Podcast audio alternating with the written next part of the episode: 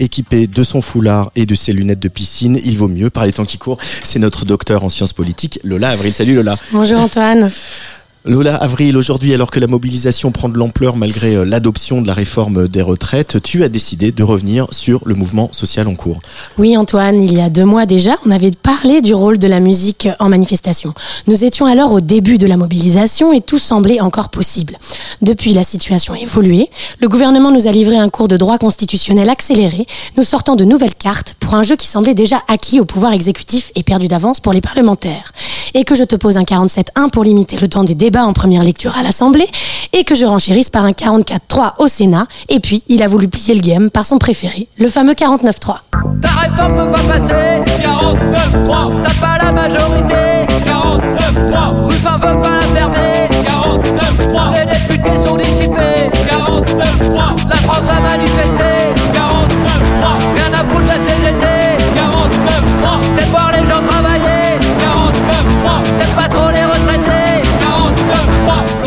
49.3, un morceau du groupe euh, d'Albéton sorti à point nommé il y a une dizaine de jours. Alors, le 49.3 n'a donc pas mis un terme à la mobilisation, on le voit aujourd'hui, bien au contraire. Tout à fait. Dès le 16 mars au soir, jour où Elisabeth Borne a donc engagé la responsabilité du gouvernement sur la réforme, des manifestations ont eu lieu un peu partout en France. Jeudi dernier, entre 1,9 et 3,5 millions de personnes sont descendues dans la rue. Cependant, c'est moins la persévérance des manifestants et la capacité du mouvement à rassembler, même après l'adoption de la loi qui a retenu l'attention, que les violences en marge de ces manifestations. Arrestations et verbalisations à l'appel et progressivement des vidéos qui viennent documenter l'usage excessif de la force de- par la police. Étudiant qui se fait rouler dessus, fuite d'un enregistrement de propos homophobes et racistes, plainte pour agression sexuelle de manifestantes. À tel point que le commissaire aux droits de l'homme du Conseil de l'Europe a dénoncé dans un communiqué l'usage excessif de la force envers les manifestants. Oui, elle rappelle également, à juste titre, que les actes de violence sporadiques de certains manifestants ne sauraient justifier l'usage excessif de la force par les agents de l'État. Cela aurait pu s'arrêter là, mais non. Samedi, lors du rassemblement contre le projet de Mégamassine à Sainte-Soline dans les Deux-Sèvres, les violences ont été d'une ampleur inégalée. La manifestation a donné lieu à de nombreux affrontements. Les chiffres sont terribles. On parle de 200 manifestants blessés et 3 toujours dans une urgence absolue à l'hôpital. Et ces violences sont à replacer, Lola, dans le contexte particulier de ces dernières années. Oui, en fait, ces violences interviennent dans une histoire longue de recadrage du maintien de l'ordre en France. D'abord, un déploiement de dispositifs législatifs et judiciaires répressifs de contrôle de la population depuis les attentats.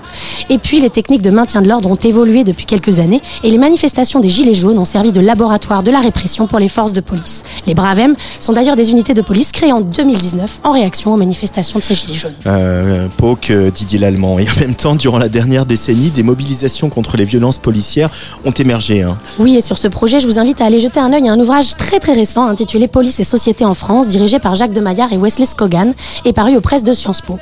Magda Boutros de l'Université de Washington rappelle que la mobilisation contre les violences policières est caractérisée par un rapport de force très inégal entre la police et ses cibles les plus fréquentes.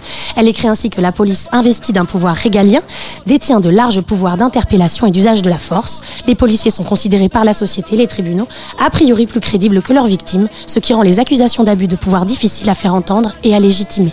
Et la musique, notamment alternative, qui vient de la contre-culture, a intégré euh, tous ces thèmes. Oui, et d'abord les groupes de punk rock comme euh, Noir et la chanson Baston, dont le live à Paris en 1986 débute comme ça.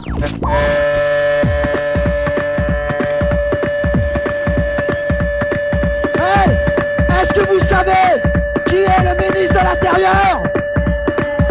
Un gros connard Mais c'est surtout des rappeuses et rappeurs que je voudrais parler aujourd'hui. Dans le cas des violences, la police maintient en effet une forte opacité et publie très peu de données sur ces pratiques, permettant aux institutions et à l'État de nier tout abus. Or, c'est pour faire face à cette difficulté de documenter ces abus que la violence et les discriminations policières sont devenus un thème récurrent dans le rap. Comme ici par exemple.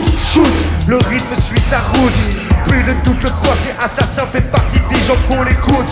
Qui sont les criminels Qui sont ceux qu'on enferme À l'école, on nous impose des modèles. Mais la vie me révèle le côté réel des fils de pute qui nous gouvernent. Pas un mot sur les crimes quand les gars assassinent. On t'opprime, si ça ne va pas, on te supprime.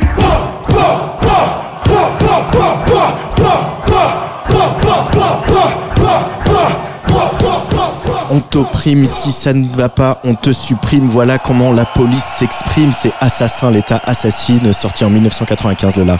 Oui, et cela fait maintenant des décennies que le rap se fait écho des violences policières.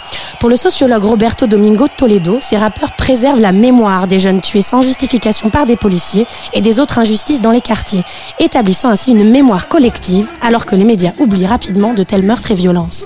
Ainsi, alors que les violences policières reléguées à n'être considérées que comme de simples bavures, soit des actes exceptionnels et isolés, les rappeurs rappellent la dimension systémique et sociopolitique de ces abus. Ces dénonciations, et on va pas se mentir, attaques parfois un peu virulentes du système politique et policier, font réagir les pouvoirs publics et les rappeurs doivent souvent faire face à des poursuites judiciaires. Et notamment euh, le procès de la rumeur, hein, on se souvient en 2002 euh, par Sarkozy qui était alors euh, ministre de l'Intérieur. Oui, rappeuses et rappeurs risquent une condamnation pour diffamation ou injure publique. Il n'empêche que le thème des violences policières reste un incontournable du rap. Ayam, que fait la police en 2013, la rappeuse Avec Qui sont-ils en 2006, Bonne Conduite, un morceau sorti l'année dernière avec son groupe de rock Ox Gang, la rumeur évidemment. La liste est trop longue et vous trouverez d'ailleurs une belle playlist rap et violences policières mise en ligne par le site l'ABCDR du son. Euh, coucou à l'ABCDR du son et puis coucou aussi euh, à tous ces rappeurs américains. On aurait pu faire une autre chronique hein, sur euh, qui se font écho de Black Lives Matter et des violences policières tout aussi systémiques euh, de l'autre côté de l'Atlantique. Merci Lola.